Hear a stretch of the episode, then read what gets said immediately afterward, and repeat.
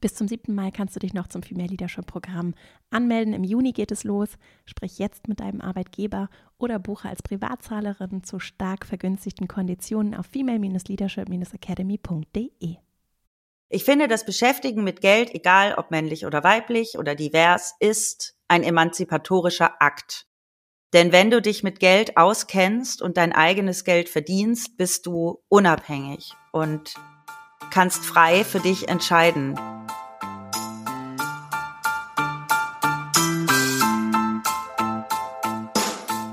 Herzlich willkommen zum Female Leadership Podcast. Mein Name ist Vera Strauch und ich bin Host hier im Podcast, in dem es darum geht, dass du deinen ganz eigenen Stil im Job und Leben findest und deinen Weg mutig und selbstbewusst gehst. In dieser Folge geht es um den entspannten Umgang mit den eigenen Finanzen, darum, wie du für dich zum einen mehr Motivation vielleicht dazu aufbringen kannst, dich mit dem Thema überhaupt zu beschäftigen. Und wenn du das dann tust oder vielleicht auch sowieso schon dabei bist, was du beachten kannst, was dir vielleicht auch beim etwas leichteren spielerischen Umgang mit dem Thema helfen kann. Dazu habe ich Vreni Frost im Podcast zu Gast. Sie ist Moderatorin und Autorin. In ihrem Podcast Summa Summarum hat sie sich mit Finanzthemen intensiv beschäftigt und in ihrem Buch Coin Stress einen humorvollen und doch fundierten Blick auf das Thema Finanzen geworfen. Sie plädoyiert für den entspannten Umgang mit Geld, erklärt kryptische Fachbegriffe und geht ehrlich und persönlich auf das Thema ein. Und wir haben ein sehr schönes Gespräch geführt, in dem hoffentlich ganz viele spannende und aber auch erkenntnisreiche Impulse für dich dabei sind. Ich freue mich sehr, das Interview mit dir zu teilen und dann legen wir gleich mal los. Ich freue mich riesig, dass du im Podcast bist. Herzlich willkommen, liebe Vreni. Danke, dass ich bei dir sein darf. Wir wollen ja heute über Finanzen sprechen Du hast ein Buch geschrieben, das heißt Coin Stress. Ich finde das sehr schwer. Coin Stress. So. Coin Stress. Genau. genau. Coin Stress. Und zum Einstieg magst du ein bisschen nur von dir erzählen, wie du zu diesem Thema gekommen bist und was so deine kurze Geschichte mit Geld ist. Die kurze Geschichte mit Geld ist, ich hatte nie welches. Die lange Geschichte kommt dann im Buch oder in äh, unserem Podcast heute. Ich bin Autorin und Moderatorin, auch Künstlerin. Seit letztem Jahr habe ich mich endlich mal getraut, meine Sachen zu zeigen, aber arbeite eben schon länger als Sprecherin und Moderatorin und habe zwei Jahre lang einen Finanzpodcast moderiert und habe dabei unfassbar viel gelernt.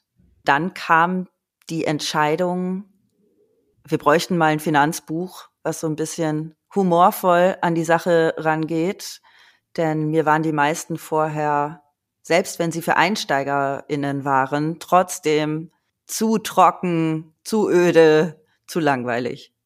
Und dann habe ich gedacht, da muss mal was Spaßiges her. Und du hast dann viel von dem Wissen aus dem Podcast auch ins Buch fließen lassen? Tatsächlich gar nicht so viel Wissen. Mhm. Ich habe nur im Podcast mit wahnsinnig spannenden Menschen sprechen dürfen. Und das hat mich dazu inspiriert, dieses ganze Thema von der Pike auf mal aufzurollen. Einige Sachen habe ich durch den Podcast gelernt, sowas wie ein Haushaltsbuch führen, also so Grundlagen.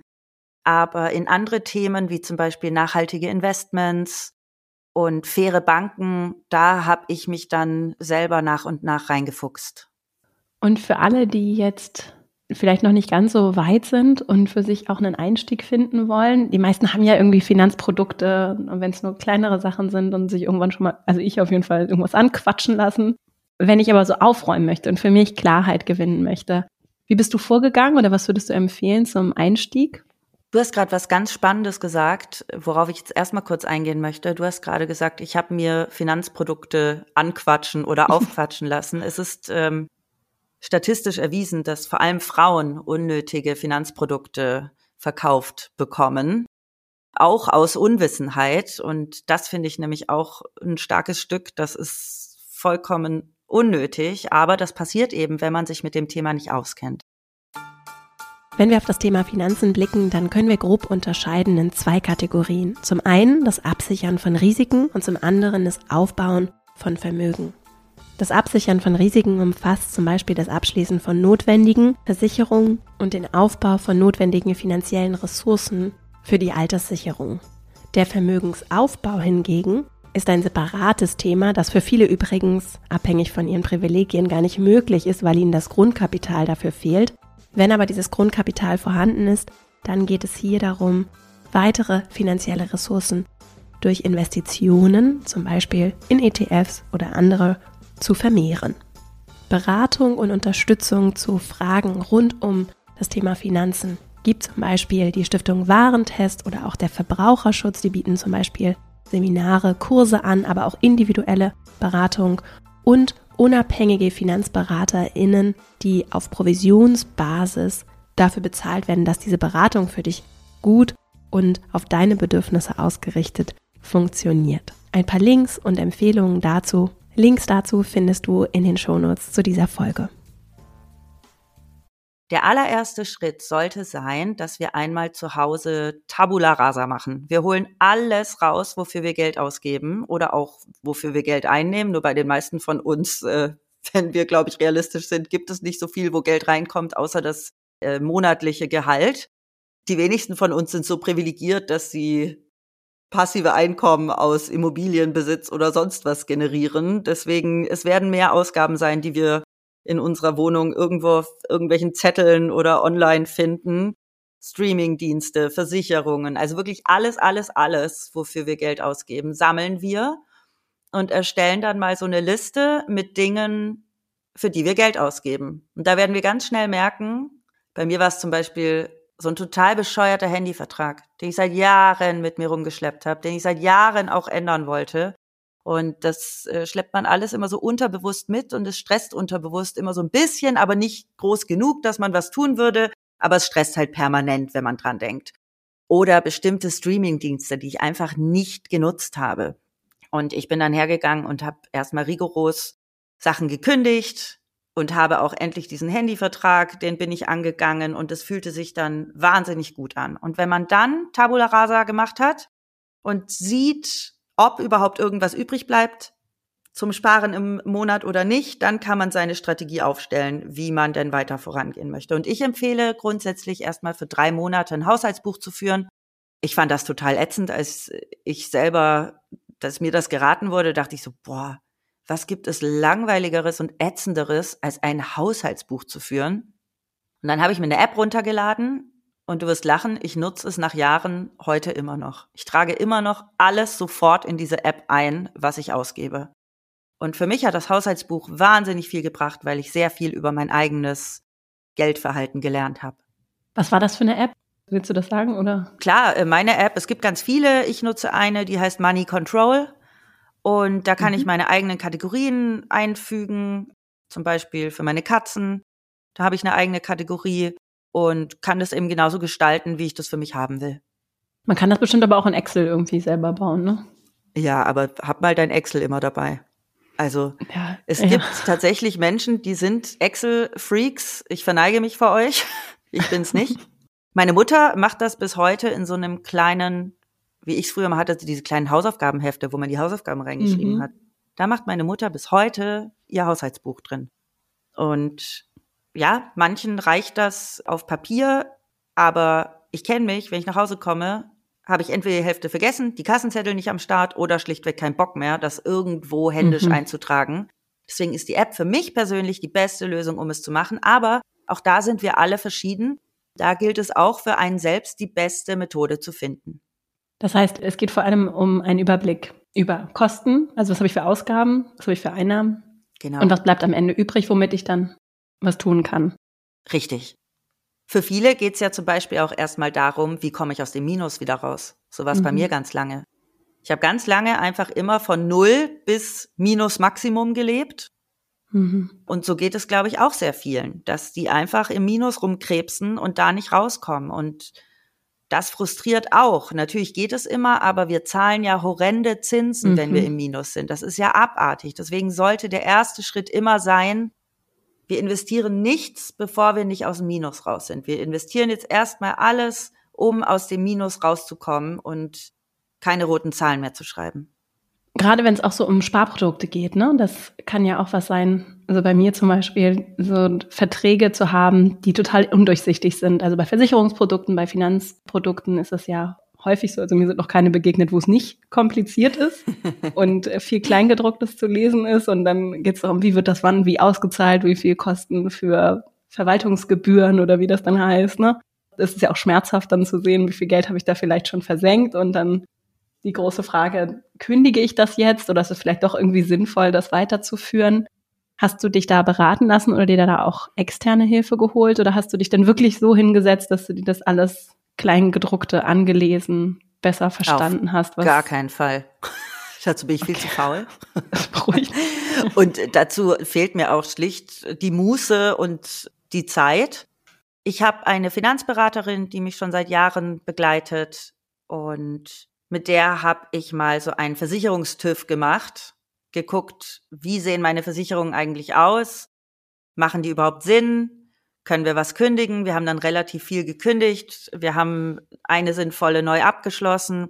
Und mein Credo bei Versicherungen ist immer, uns wird ja an jeder Stelle wird uns eine Versicherung angeboten. Mein Credo ist immer, wenn ich ohne große Bauchschmerzen die Summe, die Schadenssumme selbst wuppen kann, dann schließe ich keine Versicherung ab. Zum Beispiel ist das die Handyversicherung.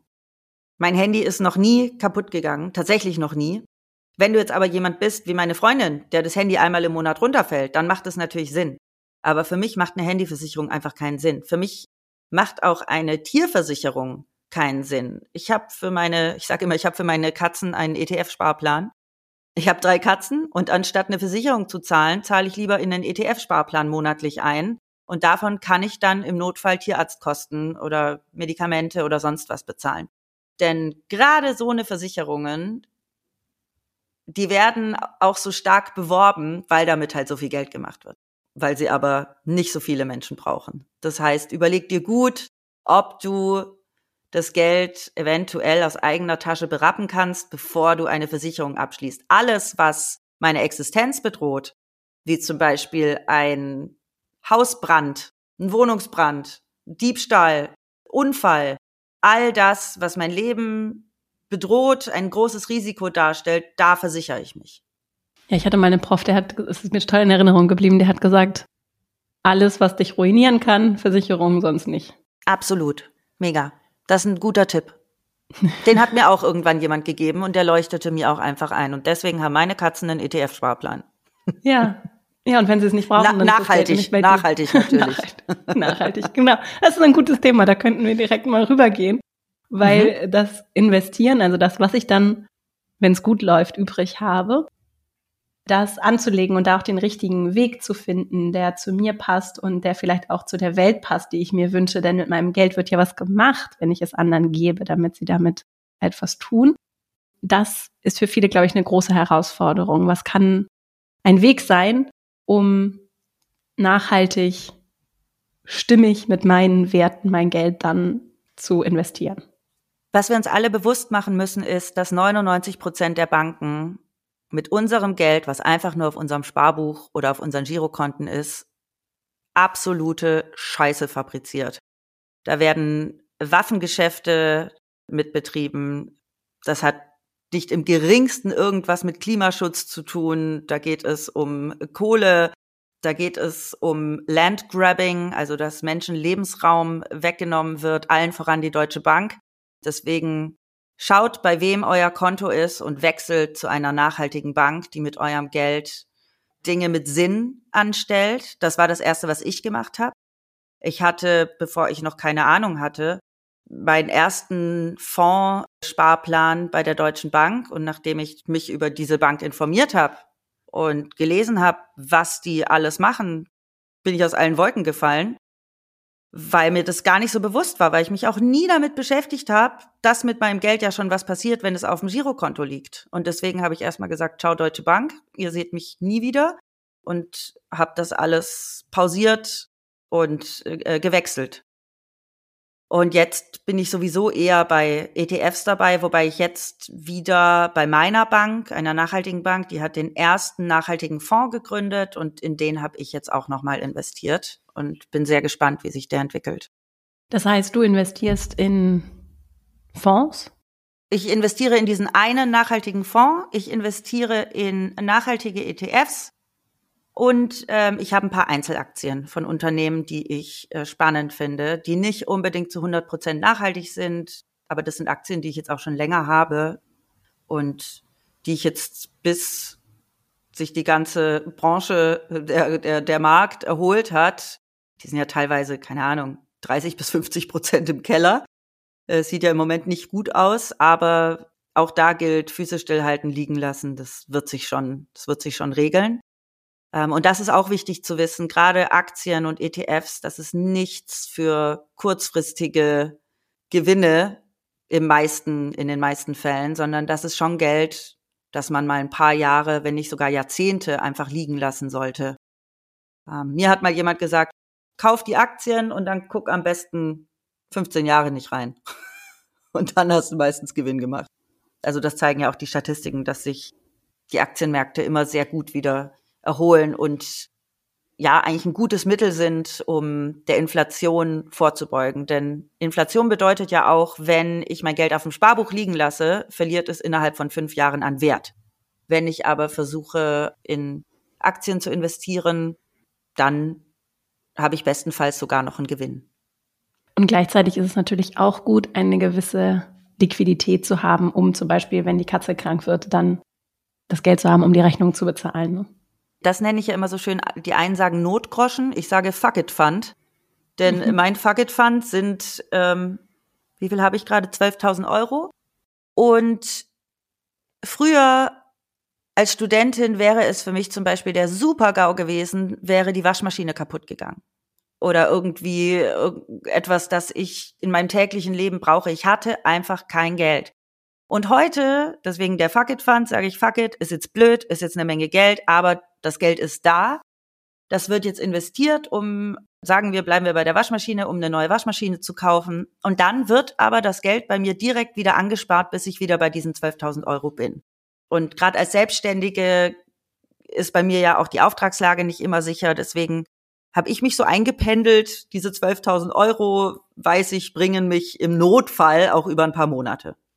ETFs sind eine Form der Geldanlage. Die Abkürzung steht für Exchange Traded Fund, also börsengehandelte Indexfonds. Bei ETFs ist es so, dass viele AnlegerInnen in einen Topf einzahlen und das investierte Geld dann nicht in einzelne Organisationen, deren Aktien gesteckt wird, sondern verteilt wird. Es gibt ETFs, die auf Märkte spezialisiert investieren, zum Beispiel der sehr bekannte ETF MSCI World, ein globaler Aktienindex. Es gibt aber auch ETFs, die sich zum Beispiel auf Branchen spezialisieren oder auf Rohstoffe oder auf Immobilien oder einzelne Länder und Regionen. Außerdem gibt es zum Beispiel auch nachhaltig ausgerichtete Indexfonds. Sie werden oft auch grüne ETFs genannt. Du hast im Buch ja auch über, über Finanztypen geschrieben. Das finde ich ganz interessant. Für alle, die da auch so ihren eigenen Zugang finden möchten. Das gefällt mir nämlich sehr gut an deiner Herangehensweise. Das ist ja gar nicht so leicht, finde ich, sich davon auch frei zu machen, von diesem Druck, der zum Teil aufgebaut wird. Auf jeden Fall mhm. in meiner Blase, in der ich mich bewege. Was für Druck ist es? Auf der einen Seite finde ich es schön oder wichtig, darüber zu sprechen, dass es wichtig ist, seine Transparenz zu haben und gerade auch, wenn, wenn wir uns angucken, wie sind die finanziellen Ressourcen, die Männer zur Verfügung haben versus zum Beispiel Frauen, ne, dann, dann merke ich schon, dass es ein wichtiges Thema ist, sich das auch zu eigen zu machen und Verantwortung dafür zu übernehmen und auch langfristig zu denken. Und dann kommen ja noch so Dimensionen wie Ehe, Verträge, Care-Arbeit. Wie sieht meine Rente aus? Also langfristig meine Altersvorsorge. Und ich verstehe das total und gleichzeitig habe ich so ein Störgefühl, wenn es dann immer heißt, so Frau, jetzt kümmere dich drum. Du bist selbst schuld, wenn du es nicht tust, so, ne? Also on top of all die Mental Load und all das, was ohnehin schon zu tun ist. Und deswegen mag ich es Druck daraus zu nehmen und vielleicht auch einen spielerischen Zugang zu finden oder auch Total. zu merken, das kann auch ganz unterschiedlich aussehen, wie ich mich ja. da irgendwie so reinfinde. Und das Tempo darf auch unterschiedlich sein. Ja. Was mir ein großes Anliegen ist, ist eine finanzielle Unabhängigkeit von Frauen. Denn wir werden nie eine Gleichstellung in unserer Gesellschaft erhalten, wenn Frauen sich nicht finanziell unabhängig machen. Ich finde, das Beschäftigen mit Geld, egal ob männlich oder weiblich oder divers, ist ein emanzipatorischer Akt. Denn wenn du dich mit Geld auskennst und dein eigenes Geld verdienst, bist du unabhängig und kannst frei für dich entscheiden. Ich habe relativ regelmäßig mit Frauen zu tun, wo es dann auf das Thema Geld und Altersvorsorge kommt. Und ich dann frage, wie bist du denn abgesichert? Und dann sagen die ja über meinen Mann. Und dann frage ich genauer nach, wie, wie genau das funktioniert. Ja, das weiß sie nicht, der macht das schon. Und manchmal frage ich dann, was ist denn, wenn ihr euch trennt? Ja, dann kriegen wir das schon geregelt. Leider bekommen es die meisten eben nicht geregelt. Also auch da ist eine faire Absprache. Ich weiß, es ist sehr unromantisch und, und wenn man sich liebt, gehört sich ja sowas nicht. Aber ich finde, gerade wenn man sich liebt, gehört es sich eigentlich, über Finanzen zu sprechen und sowas fair aufzuteilen, auch bei Care-Arbeit.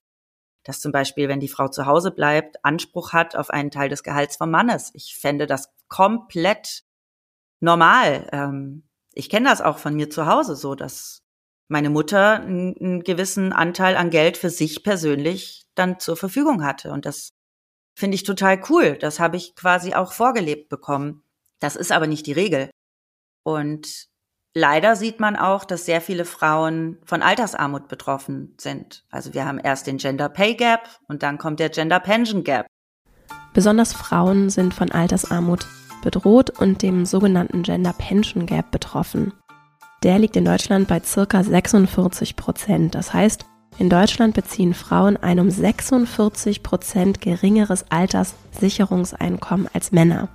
In konkreten Zahlen heißt das, dass Männer eine durchschnittliche Rente von 1148 Euro beziehen, während Frauen im Schnitt lediglich 711 Euro bekommen. Das zeigen Zahlen der deutschen Rentenversicherung. Quellen sind in den Shownotes verlinkt. Die Gründe dafür sind vielseitig, aber vor allem dadurch bedingt, dass Frauen häufiger in Teilzeit arbeiten, weil sie oft gerade nach der Geburt von Kindern zu Hause die Care-Arbeit leisten und das ist unbezahlt und im Rententopf landet dann deutlich weniger. Dazu kommt, dass Frauen häufig in schlechter bezahlten Jobs arbeiten als Männer und es selbst bei gleicher Berufswahl häufig dann noch den Gender Pay Gap gibt, Frauen also weniger verdienen als ihre männlichen Kollegen. Im Schnitt sind das 6% weniger pro Stunde trotz gleicher Qualifikationen und Tätigkeiten. Das alles sind tiefsitzende strukturelle Probleme, die dringend von Politik angegangen, gelöst werden müssen. Solange das allerdings nicht umgesetzt ist, liegt es nun mal bei uns Frauen, es selber zu tun das entbindet natürlich aber nicht von dieser strukturellen Aufgabe, sich um diese Thematik zu kümmern und sie anzugehen. Und da gibt es vielseitige Ansatzpunkte. Also wir haben noch sehr viele Gaps, die ich gerne schließen möchte und mit dem Buch auch dazu beitragen will, Frauen zu ermutigen, dass das alles keine Raketenwissenschaft ist und dass wir uns alle da reinfuchsen können. Und es ist gar nicht so schwer. Und ich hoffe, dass mein Buch da einen Motivationsschub ist, um damit anzufangen. Ich finde es dann immer wichtig, auch noch zu sagen, da sind ja auch noch andere Menschen involviert, ne? Und das auch an Partner in solchen Beziehungen zu appellieren. Ich beschäftige mich im Moment viel mit diesen Bildern, auch so von Männlichkeit und wie, wie schwierig die sind und wie viel Leid die produzieren dass eben ganz häufig das nicht der Mensch ist in erster Linie, der gesehen wird. Ich hole jetzt ganz klein bisschen auf, der Mensch, der mhm. gesehen wird, sondern diese Männlichkeit und ja. wie viel an diese Verlustängste, an diese Männlichkeit geknüpft sind, die wiederum ganz stark an dieses Ernährerprinzip und ich äh, beruflichen Erfolg und ich ernähre meine Familie oder meine Partnerin ne, und ich bin irgendwie so der der Provider und das in sich ist so ungesund führt aber dazu, wenn es nicht reflektiert ist, ist es für den Menschen selbst ungesund und es führt aber auch dazu, dass eben genau diese Abhängigkeiten in Beziehungen, vor allem eben in diesen heterosexuellen Standardbeziehungen, nenne ich sie mal, genau. ne, die ich auch führe, so, ne, dass da ja. eben so leicht diese Dynamik entsteht. Und wenn dann das Kinder dazukommen, dann wird es eben häufig durch dieses Care-Thema und alles, was dann damit verbunden ist, nochmal verpotenziert, so. Und das in sich ist, glaube ich, auch ein Muster, das, das dann ja wiederum Auswirkungen auf genau diese finanzielle Situation hat. Und ich wünsche mir so sehr, also ich glaube, es braucht diese verschiedenen Perspektiven. Und das eine ist eben, wie zum Beispiel mit deiner Arbeit dann, und ich, das macht das ja auch, mit den Frauen zu sprechen und zu zeigen, okay, wir können diese Barrieren abbauen, auch diese gedanklichen Barrieren, die aufgebaut werden, und gleichzeitig immer wieder im gleichen Atemzug zu sagen, und es liegt nicht nur an euch, diese Strukturen aufzubrechen, sondern ich kann auch als Partner sagen, äh, Moment mal, ich kümmere mich nicht um deine Altersvorsorge, auch wenn wir verheiratet sind zum Beispiel, sondern wir machen das gemeinsam und jeder für uns hat getrennt Verantwortung und getrennt auch Überblick und Transparenz. Mir geht's da total ähnlich wie dir. Ich beschäftige mich gerade auch sehr viel mit der Rolle des Mannes, des Heteromannes in der Gesellschaft. Was mir sehr aufstößt, ist in letzter Zeit das Schweigen der Männer. Das Schweigen der Männer, wenn es um wichtige Themen geht. Ich sehe so wenige Heteromänner, die sich stark machen für Frauen. Wo sind denn die Männer, die sich äußern, wenn es um die Probleme im Iran geht gerade, wenn es um die Frauen im Iran geht, wenn es um ja, marginalisierte Gruppen geht? Das sind Frauen und das sind Homosexuelle, die sich äußern, meistens, die ihre, ihre Stimme nutzen oder Transsexuelle. Aber wo sind die weißen Cis-Männer, die mal zur Seite stehen und auf Missstände aufmerksam machen? Es gibt die weißen Cis-Männer, die zur Seite stehen, aber die sind alle noch viel zu leise. Und deswegen der große Aufruf, bitte werdet lauter, nutzt eure Online-Präsenz nicht nur, um euch zu profilieren, sondern auch um Wege für andere zu ebnen, die es seit Jahren einfach schwer haben. Und wir wissen alle, Gleichberechtigung ist kein Kuchen, du bekommst kein Stück weniger, nur weil Frauen jetzt eben auch mitmachen wollen. Liebe Männer, ohne euch geht's nicht. Deswegen, ich wünsche mir so sehr, dass ihr lauter seid. Mit Frauen und nicht gegen Frauen. Schön. Es geht mir ganz ähnlich. Oder? Es ist, es, mm. es macht mich teilweise so traurig und auch wütend, weil du musst überlegen, das wird oft so belächelt und gar nicht gesehen, wie wir uns den Arsch aufreißen seit Jahren füreinander und miteinander als Frauen. Und es ist oft so ermüdend. Und ich bin so froh, dass es so viele Frauen gibt, die weiterhin laut sind, obwohl sie mit so viel Hass konfrontiert werden und so viel Ablehnung. Und dafür bin ich einfach sehr, sehr dankbar. Für diesen entspannten Umgang mit oder entspannteren auf jeden Fall Umgang mit Finanzen.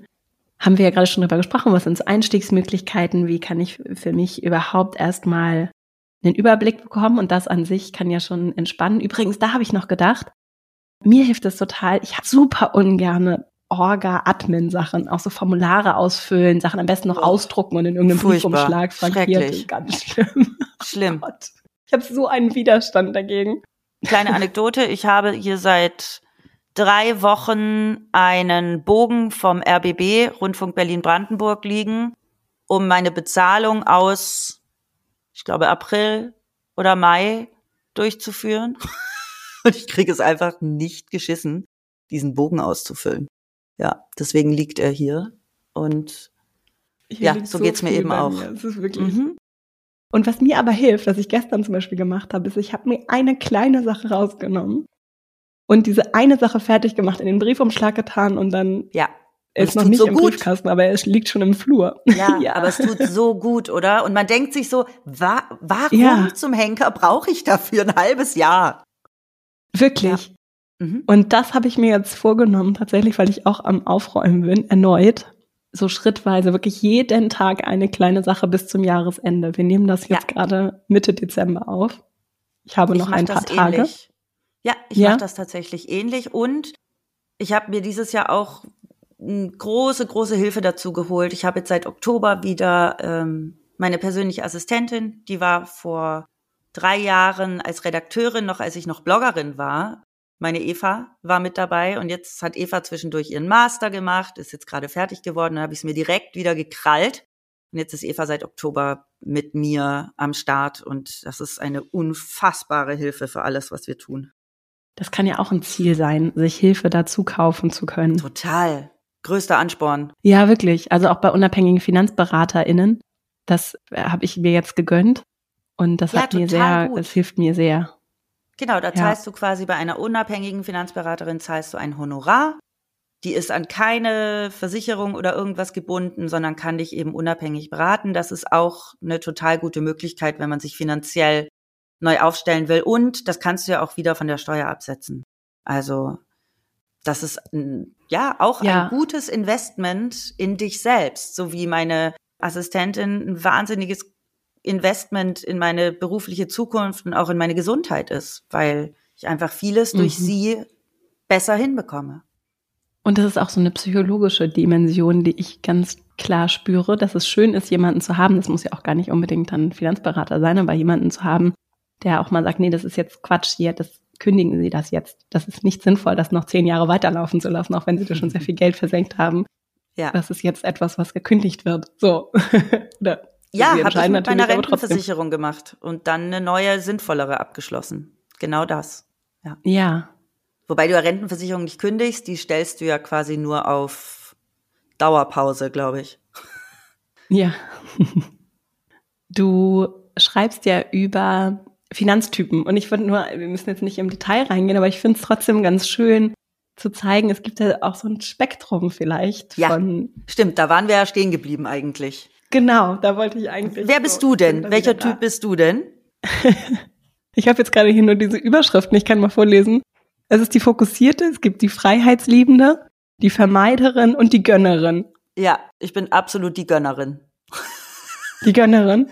Ja, ich, ich gönne mir und anderen gerne und viel und muss eher schauen, dass ich regelmäßig mein Geld dann doch zusammenhalte und etwas anlege, denn ich denke immer, das Leben ist so schön und ich will da auch nicht zurückstecken, wenn ich jetzt einen schönen Abend mit Freundinnen habe, sondern will für alle auch dann noch mal die vierte Flasche Wein kaufen. Und das ist für mich auch Gönnung. Ja. Meine Mutter zum Beispiel ist absolut die Fokussierte.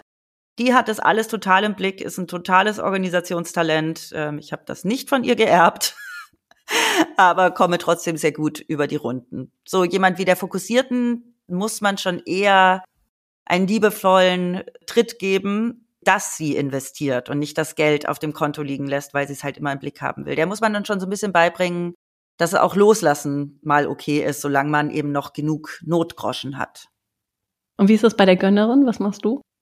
Na, ich muss schon gucken, dass ich zum Beispiel nicht an meinen Notgroschen rangehe, weil ich mir halt jetzt doch mal irgendwas gönnen will.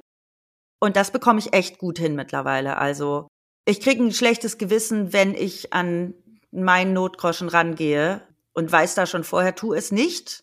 Vor allem nicht für irgendwelchen Kleinscheiß, sondern wirklich nur für wichtige Sachen. Und das habe ich total gelernt. Und als Gönnerin habe ich halt gelernt, dass ich ja ein bestimmtes Budget habe im Monat. Natürlich könnte ich mehr zur Seite legen, aber es ist voll okay, dass ich überhaupt regelmäßig spare und mir nebenbei was gönne. Also ich möchte mir nicht irgendwie verbieten, essen zu gehen, nur weil irgendwer mir sagt, du musst diese 70 Euro noch sparen. I don't do that. Und die, dann haben wir noch die Freiheitsliebende. Ja, die ist eigentlich ähnlich wie die Gönnerin. Also die ist eher so, Geld ist mir so ein bisschen wurscht, ich beschäftige mich nicht so richtig damit, aber bei der Freiheitsliebenden ist es halt ganz cool, das bin ich schon auch, klar zu machen, wenn du eine Sicherheit hast und einen guten Puffer, das gibt dir halt auch wahnsinnig Freiheit, die Dinge zu tun, die du machen willst. Und das merke ich ja bei mir auch immer. Dadurch, dass ich mittlerweile finanziell stabil aufgestellt bin, kann ich viele Dinge austesten, probieren in meiner Karriere, ohne fürchten zu müssen, auf die Nase zu fliegen. Und das, das ist schon toll. Ich sage jetzt auch, also ich hänge zum Beispiel null an materiellen Sachen, aber ich richte mich gerne ein. Aber sollte das morgen weg sein, ist es auch voll okay. Das hat für mich auch eine Freiheit, mich nicht an Dinge zu hängen. Und ich finde übrigens auch, wenn wir nochmal auf diese Beziehung zu anderen Menschen dann blicken, auch da schafft das ja Freiheit. Das ist ja so ein bisschen, ich finde ein bisschen counterintuitiv, dass ich, je weniger klar ich bin in meinen finanziellen Verhältnissen in zum Beispiel meiner Partnerschaft, desto größer ist vielleicht auch die Hürde, mich zu trennen, wenn ich, oder das für mich auch zu artikulieren. Denn Absolut. Trennung ist ja was, was immer eine Option ist. Und es stärkt Beziehungen, wenn ich jederzeit sagen, also sehe ich es, wenn ich jederzeit sagen kann, ich gehe ne, und äh, ich das heißt ja gar nicht irgendwie Scheidung oder irgendwas Dramatisches, aber ich bin für mich alleine und ich entscheide jeden Moment, dass ich aktiv in dieser Beziehung sein möchte. Ich finde es immer ganz wichtig, sich das bewusst zu machen, Total. dass es Beziehungen stärkt und Freiheit auch in Beziehungen schafft, was Beziehungen diese Schwere auch nehmen kann, Ja. die vielleicht gar nicht unbedingt ausgesprochen ist, aber die schon unterschwellig ja wirkt auch in der Beziehung mit mir selbst, ne? Ja, wir sagen auch immer, wir sind freiwillig zusammen. Niemand zwingt uns zusammen zu sein und sollte das mal eben nicht mehr so sein und irgendwer sich dazu entscheiden, diese Beziehung nicht mehr zu wollen, dann ist das zwar traurig, aber darf für keinen von uns ein Ruin oder Weltuntergang Ja. oder sonst was sein. Ja, Ja. ich finde das auch sehr gesund. Also finanzielle Unabhängigkeit ist einfach auch sehr gesund, weil du dich nicht in Beziehungen begibst, die du vielleicht längst aufgegeben hast. Ja. Und dann haben wir noch die Vermeiderin. Die Vermeiderin, die will sich erst gar nicht mit dem Ganzen beschäftigen. Also weder mit Geldanlage noch mit Finanzen noch mit ihrem Haushaltsbuch. Und die braucht, glaube ich, am meisten educational Content. Für die ist das Buch vielleicht sogar am wichtigsten, um sich klarzumachen, das kommt alles. Also du wirst hoffentlich alt und äh, wirst hoffentlich gesund alt. Und um das zu Mhm. werden, braucht es so ein paar Stellschrauben. Und da kann dir einfach Geld dabei helfen. Und bei der Vermeiderin ist es auch ganz wichtig zu sagen, das ist nicht viel, was du machen musst. Das ist gar Mhm. nicht so viel. Aber mach was. Ich kann mich nicht entscheiden. Zwischen wem schwankst du? Zwischen allen. Die, zwischen allen, nee, die fokussierte nicht, aber alle anderen. mhm. Ja. Vor allem so Verwaltungsgänge. Ich habe so einen Widerstand. Mhm. Und ich denke dann auch immer, das ist auch so ein Privilegienthema, wenn ich mich dann hinsetze und irgendwelche Rentenversicherungs-, also jetzt Beitanträge mir durchlese und dann nochmal irgendwo anrufe und nachfrage, weil ich irgendein Formular ausfüllen muss. Ich habe ja nun auch gegründet und war erst selbstständig und so. Das war ja etwas, was da nicht zu vermeiden war, tatsächlich. mhm. Dann kriege ich das auch hin, ne? Aber das, ich frage mich dann wirklich, wie schwer das für Menschen ist, jetzt gar nicht unbedingt aus der Motivation gesprochen, sondern die jetzt vielleicht nicht so, einfach nicht so gut mit dieser Sprache auch umgehen können, ne? ja, Und voll. für die das vielleicht wirklich einfach schwerer ist, weil sie nicht äh, das Privileg haben, so wie ich, so ausgebildet zu sein auch. Da sind schon auch viele Barrieren systemischer Natur, ne? Wenn ich auch so diese seitenlangen Versicherungsverträge, das ist schon ja nicht nur eine Frage von Motivation, sondern auch von, von Zugänglichkeit vielleicht oder ich weiß nicht, ob das das richtige Wort ist. Absolut. Ja. Das kann ich auch gut nachempfinden. Ja, gibt es denn da Dinge, die wir tun können, um das zugänglicher für alle zu machen, dieses Thema, um vielleicht auch anderen zu helfen, jetzt wenn ich für mich selbst vielleicht gar nicht unbedingt so das große, die große Baustelle habe, aber anderen gerne helfen wollen würde? Also wenn wir jetzt aufs Thema Finanzen kommen zum Beispiel, finde ich es total cool, dass auch ein Tipp, ein meiner, einer meiner Lieblingstipps im Buch ist, einen Finanzclub zu gründen mit Freundinnen. Und sich da wie so ein Buchclub verschiedenste Themen vorzunehmen, ob das jetzt, wir treffen uns einmal die Woche oder einmal im Monat und dann sprechen wir einmal über ETFs. Oder wir sprechen über Versicherungen und tauschen uns da einfach aus. Also ich glaube auch in allen Bereichen, dass uns Netzwerke mit Menschen, die die unterschiedlichsten Stärken und Expertisen haben, dass uns das wahnsinnig weiterhilft. Und das ist ja zum Beispiel auch sowas wie dein Podcast. Hört Podcasts von Menschen im Business, die euch wichtige Informationen vermitteln. Und das kann man ja erstmal nur so nebenbei konsumieren und sich irgendwann dazu entscheiden, okay, jetzt will ich aktiv auch was tun. Ich glaube, Bildung und Weiterbildung ist das Tollste und Wichtigste, was wir tun können. Und es macht leider nicht immer Spaß, aber es bringt uns einfach immer voran. Und gerade in so Verwaltungssachen und so Dingen, die uns nerven, ist ja auch, was du gesagt hast, ein Schritt nach dem anderen. Wir machen ganz kleine Schritte, nehmen uns immer eine Aufgabe für den Tag und die erledigen wir. Das ist nämlich besser, als sieben Tage einfach gar nichts zu erledigen. so, so wie man es ja gerne macht. Ich prokrastiniere einfach und mache überhaupt nichts, bis es am Ende des Monats komplett über mir zusammenbricht. Wo man sich dann danach denkt, das waren jetzt so Aufgaben, für die habe ich insgesamt 20 Minuten gebraucht, aber sie haben mich jeden Tag gestresst. Why? Und man verfällt auch Mhm. immer wieder dahin zurück.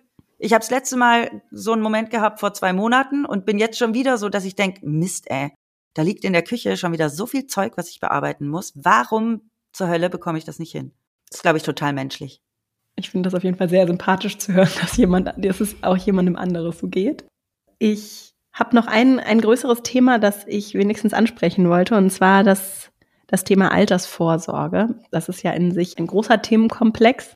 Ich finde es trotzdem ganz spannend, das wenigstens zu erwähnen, denn da steht ja schon auch dahinter. Ne? Ich sorge vor, indem ich finanzielle Ressourcen aufbaue, die ich dann vor allem auch im Alter nutzen kann, weil das, was wir, die meisten, die hier zuhören, sind im Angestelltenverhältnis, das, was wir dann so regulär über die gesetzliche Rentenversicherung ansparen über unseren Arbeitsvertrag im Laufe eines Lebens, das wird sehr wahrscheinlich als solches nicht ausreichen für die allermeisten Menschen, um den Lebensstandard im Alter zu gewährleisten. Das ist trotzdem ja eine ganz gute, sichere Anlage auch, muss man ja auch sagen, ne?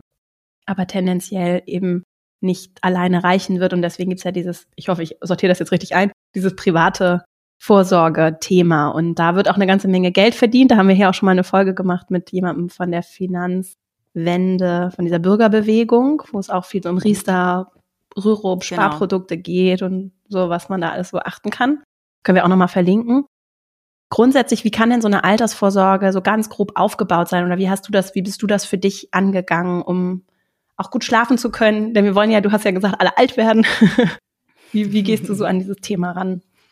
Ich habe erstmal das Wort Altersvorsorge für mich selber abgeschafft. Denn Altersvorsorge, das klingt wie sowas, ja, das kann man irgendwann mal noch machen, brauche ich jetzt nicht.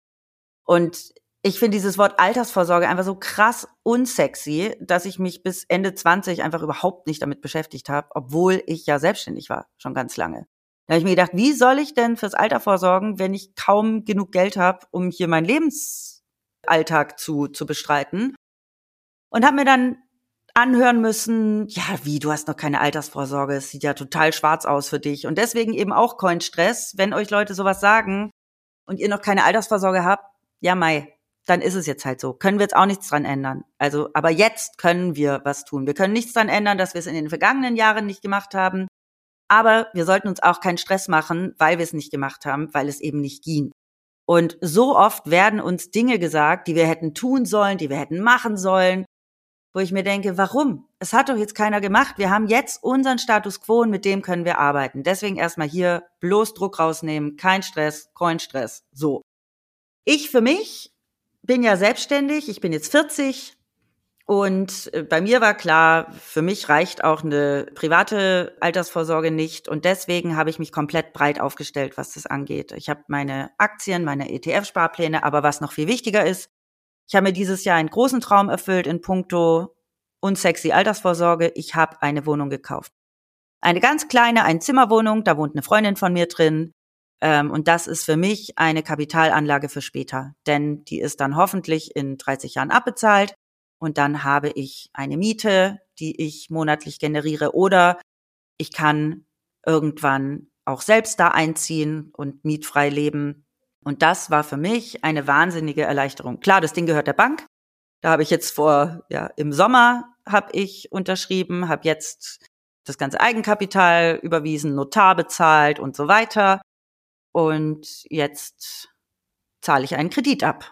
Und dann gehört mir hoffentlich bald in wenigen Jahrzehnten eine kleine 35 Quadratmeter Wohnung in Berlin. Mit Blick auf die Spree übrigens, das ist sehr schön.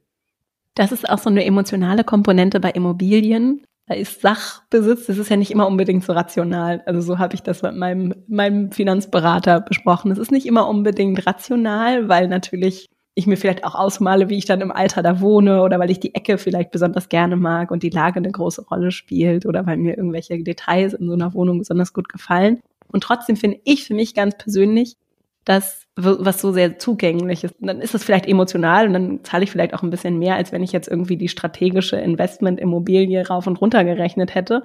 Aber es ist was, wo ich zur Not eben selbst einziehen kann, so wie du es gesagt hast. Ich finde das sehr, ja. Für mich ist das was sehr Entspannendes. Total. Und für mich ist es auch super wichtig, keine Arschlochvermieterin zu sein. Nur weil ich es auf ja, möglichst voll. hohe Miete abgesehen habe.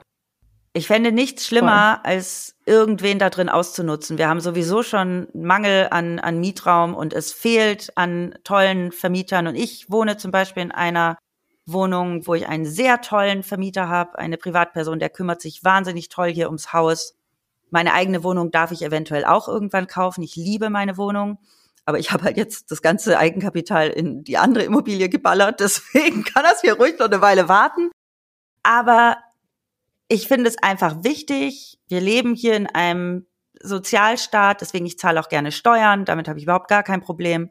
Und ich finde es wichtig als Gesellschaft, sich gegenseitig aufzufangen. Und ich bin sehr, mir ist besonders, mir ist, mir ist echt sehr klar, wie viel privilegierter ich bin als andere.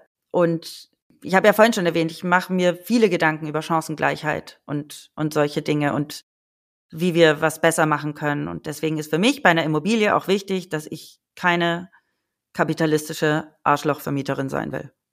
Und ich denke auch immer bei dem Thema, dass ich, und ich bin keine Expertin, aber mir ist es so wichtig, dass wir diesen Wohnraum zugänglich machen. Ne? Und wenn ich mir überlege, wo Geld akkumuliert wird und dann anonymen Institutionen oder auch zum Teil sehr reichen Menschen, die vielleicht auch gar nicht mehr den Überblick und persönlichen Bezug haben, den Großteil so einer Stadt zu überlassen, also wenn ich mir das so visuell auch vorstelle, das ist ja nicht die Welt und Nachbarschaft, in der ich leben möchte, sondern ich finde es ganz toll, was du gerade gesagt hast, viele Menschen, die fair sind, die auch menschlich sind in solchen Beziehungen. Ne? Das sind ja Beziehungen, da wohnt jemand und führt sein Leben in diesem, in dieser Wohnung, in diesem Haus, an diesem Ort.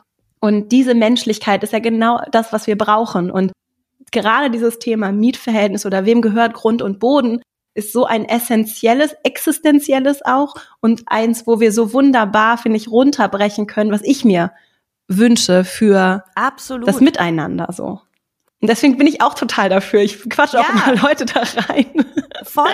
Es ist jetzt, es ist nur eine Wohnung, aber mit der einen Wohnung kann ich eine gute Vermieterin sein. Und gerade in diesem Business gibt es so viele ekelhafte Menschen, die vor allem auch ja bedürftige Menschen so hart ausnutzen. Und da gibt es ja diverse Dokumentationen äh, drüber. Es macht mich wütend und traurig und auch ja so ein bisschen hilflos. Und ich glaube halt so mit kleinen Schritten können wir halt unseren eigenen Kosmos verändern. Und wenn sich unser Kosmos verändert und wir den zum Guten verändern, dann zieht das auch weitere Kreise. Ja. Ach so, deswegen übrigens. Anonym. Ja, genau. Mhm. Es ist nicht anonym, sondern ja eben sehr menschlich und nahbar. Und deswegen, ich werde oft so scherzhaft zu meinem Buch gefragt, ja, gib mir jetzt mal die Tipps, wie ich super reich werde. Und dann sage ich, die findest du nicht in meinem Buch. Die findest du nicht. Was du nämlich in dem Buch findest, ist ein Plädoyer dafür, für dich selber Reichtum neu zu definieren. Denn Reichtum bedeutet auf gar keinen Fall das krasse Auto, das Penthouse, der Pool oder sonst was, denn echten Reichtum, und es hört sich immer so kitschig an, aber es ist einfach so, echten Reichtum findest du ganz woanders. Zum Beispiel in Gesundheit. Ich zum Beispiel, weil ich viel mit, mit Krankheit zu tun hatte und für mich Gesundheit und meine, meine Freunde, Familie, Freundinnen das Allerwichtigste ist. Und das ist so ein schöner Reichtum. Und hier hören ja auch durchaus Menschen zu, die finanzielle Ressourcen haben. Es kann auch ganz viel von diesem inneren Reichtum, finde ich, entstehen, wenn ich damit tolle Sachen mache. Und das heißt ja nicht unbedingt, dass ich jetzt das ganze Geld spende, sondern es kann eben auch bedeuten, dass ich eben verantwortungsbewusst damit umgehe, dass ich mir bewusst bin, ich habe diesen Einfluss und ich nutze ihn, um vielleicht auch in kleinen Sachen anders zu machen, weil ich eben zum Beispiel als Vermieterin anders auftrete und oder nicht über deine Steuern meckerst die ganze Zeit. Ja, ja. Ich, ich zahle auch gerne Steuern, habe ich auch gedacht, als du gerade gesprochen hast. Ich wünsche mir dann, dass auch verantwortungsbewusst mit dem Geld umgegangen wird und je nachdem, wer dann gerade so politisch mehr Einfluss nimmt, zweifle ich das manchmal. Im Kern ja. finde ich es aber sehr richtig und sehr gut und bin auch sehr dankbar, in so einem sicheren, friedlichen Land leben zu können. Und das ist nun mal etwas, wo die, die mehr zu geben haben, und zu denen zähle ich auf jeden Fall auch, auch mehr geben. Und ich tue das auch sehr gerne. Ich würde auch noch mehr geben. So. Ja. Wenn ich weiß, dass damit gut umgegangen wird. So. Und dann ist auch die Frage, wie kann ich noch geben? Und gerade so dieses Thema Vermieten ist so ein schönes Beispiel dafür. Ja. Mhm. Schön, also anders Reichtum für sich auch zu ja. definieren. Ja. Das ist doch ein wunderbarer Abschluss. Ich wollte dich erstmal noch fragen. Ich habe noch kurze Fragen, aber ich wollte dich noch einmal fragen, wo finden denn Menschen dich und deine Arbeit? Wir verlinken natürlich dein Buch. Gibt es noch was anderes, was wir für dich äh, von dir hier in den Show Notes einbauen können. Ihr findet mich auf jeden Fall auf Instagram und LinkedIn, jeweils unter Vreni Frost. Auf meiner Webseite vrenifrost.com. Das sind so die wichtigsten Anlaufstellen. Gibt es Dinge, die dir ganz besonders, die jetzt auch spontan in den Sinn kommen, die dir ganz besonders beim Umgang und deiner Beziehung mit Geld geholfen haben? Wenn wir wirklich bei den Anfängen bleiben, dann hat mir sehr geholfen, Inflation und Deflation zu verstehen und wie Märkte funktionieren. Deswegen habe ich dem im Buch auch relativ lange Passagen gewidmet. Das sind so ein paar Marktgrundlagen, die wahnsinnig helfen zu verstehen, warum unser Geld nicht einfach auf dem Girokonto liegen bleiben sollte. Und das wäre so der Top-Tipp neben dem zuerst verhassten, heute sehr geliebten Haushaltsbuch. Gibt es Menschen, Themen, unabhängig auch von dem, worüber wir heute gesprochen haben, die dich zurzeit besonders inspirieren oder denen du besonders gerne folgst, mit denen du dich gerade beschäftigst? Ich beschäftige mich gerade viel mit der Arbeit von Hava Help. Das ist mhm. die Organisation von Düsen Tekal und ihren Schwestern. Die engagieren sich gerade sehr im Iran für die Frauen. Düsen folge ich sehr, sehr gerne auf, auf Instagram und lerne da unglaublich viel. Und das ist gerade eine große Inspiration für mich. Außerdem Mareike Kaiser sagt dir bestimmt auch was. Mareike Kaiser beschäftigt sich auch mit Finanzen ja. und mit den Machtverhältnissen mhm. in der Finanzwelt, hat auch ein, ein Buch oder mehrere Bücher schon geschrieben und sie inspiriert mich auch sehr und zeigt mir gerade ganz tolle Perspektiven auf über vor allem die Schere zwischen Arm und Reich, über Gerechtigkeit, über mhm. Druck, der in unserer Gesellschaft aufgebaut wird. Und da bin ich ihr für die Denkanstöße oft sehr dankbar. Schreibe ich ihr dann auch. Weil ich sowas total wichtig finde, auch über meinen eigenen Tellerrand zu schauen. Mareike habe ich auch erst dieses Jahr entdeckt und fand ihre Themen sofort total spannend und bin ihr vor ein paar Monaten dann gefolgt und folge ihr mhm. wahnsinnig gerne auf Instagram. Die ist ja auch Chefredakteurin bei Edition F gewesen Siehste? auf jeden Fall. Da weißt du ja. mehr als ich. Ja, ich folge ihr schon länger auch. Theresa ja, ja, Bücker cool. macht ja auch ähnliches. Sie war ja auch bei Edition F Chefredakteurin, hat auch gerade ein Buch geschrieben, Alle Zeit. Und irgendwie geht's ganz ähnlich damit. Schön. Danke fürs Teilen. Wir verlinken das auch in den Shownotes. Und meine allerletzte Frage. Gibt es Bücher, die du besonders gerne verschenkst? Ich weiß, so diese Buchfrage ist für viele Menschen hier so ein Stress.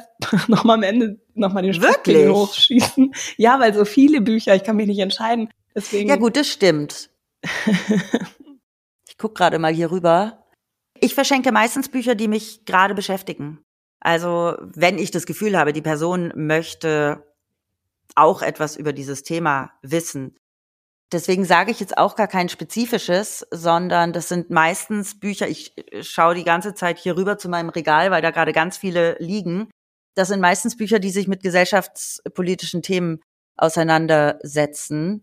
Und natürlich tolle Bildbände. Tolle Bildbände finde ich immer super. Und generell ist ja mein Credo, man sollte in seinem Bücherregal immer mehr ungelesene als gelesene Bücher haben, damit man immer was lesen kann. Ich lese ja unfassbar gerne und habe hier immer grundsätzlich wahnsinnig viele Bücher, die ich noch nicht gelesen habe.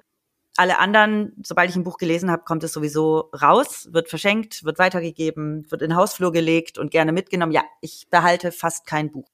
Außer jetzt Ach. Bildbände, an denen mein Herz hängt. Sonst behalte ich keine Bücher. Brauche ich nicht. Why? Die wenigsten lese ich nochmal. Ja, interessant. Ja. Das habe ich auch noch nicht gehört. Mhm. Aber schön. So Deswegen habe ich hier eine Bibliothek immer an Büchern, die ich habe hier wie so einen kleinen privaten Buchladen. Einen mini, mini, mini privaten Buchladen. Aber hier stehen echt viele spannende Bücher rum. Ich danke dir sehr für deine Zeit und es war ganz, ich, ganz beflügelnd, ganz angenehm, dir zuzuhören. Sehr schön. Vielen, vielen Dank. Gefreut. Ich danke dir. Wir verlinken alles zu dir und äh, alles Liebe und Gute für dich. Danke dir auch. Ich hoffe sehr, dass du aus diesem Interview für dich etwas mitnehmen konntest, dass du vielleicht auch gerade jetzt so am Jahresanfang nochmal viel mehr Lust und Leichtigkeit verspürst, um dich mit vielleicht auch dem einen oder anderen unbequemen Thema zu beschäftigen, es in die Hand zu nehmen und einfach zu machen und anzufangen. Ich auf jeden Fall. Und ich danke dir dafür, dass du mir hier trotz des etwas trockenen Themas uns hier deine Aufmerksamkeit geschenkt hast und wünsche dir eine richtig schöne Woche. Ich freue mich, wenn wir uns hier nächste Woche wieder hören. Bis dahin und alles Liebe, deine Vera.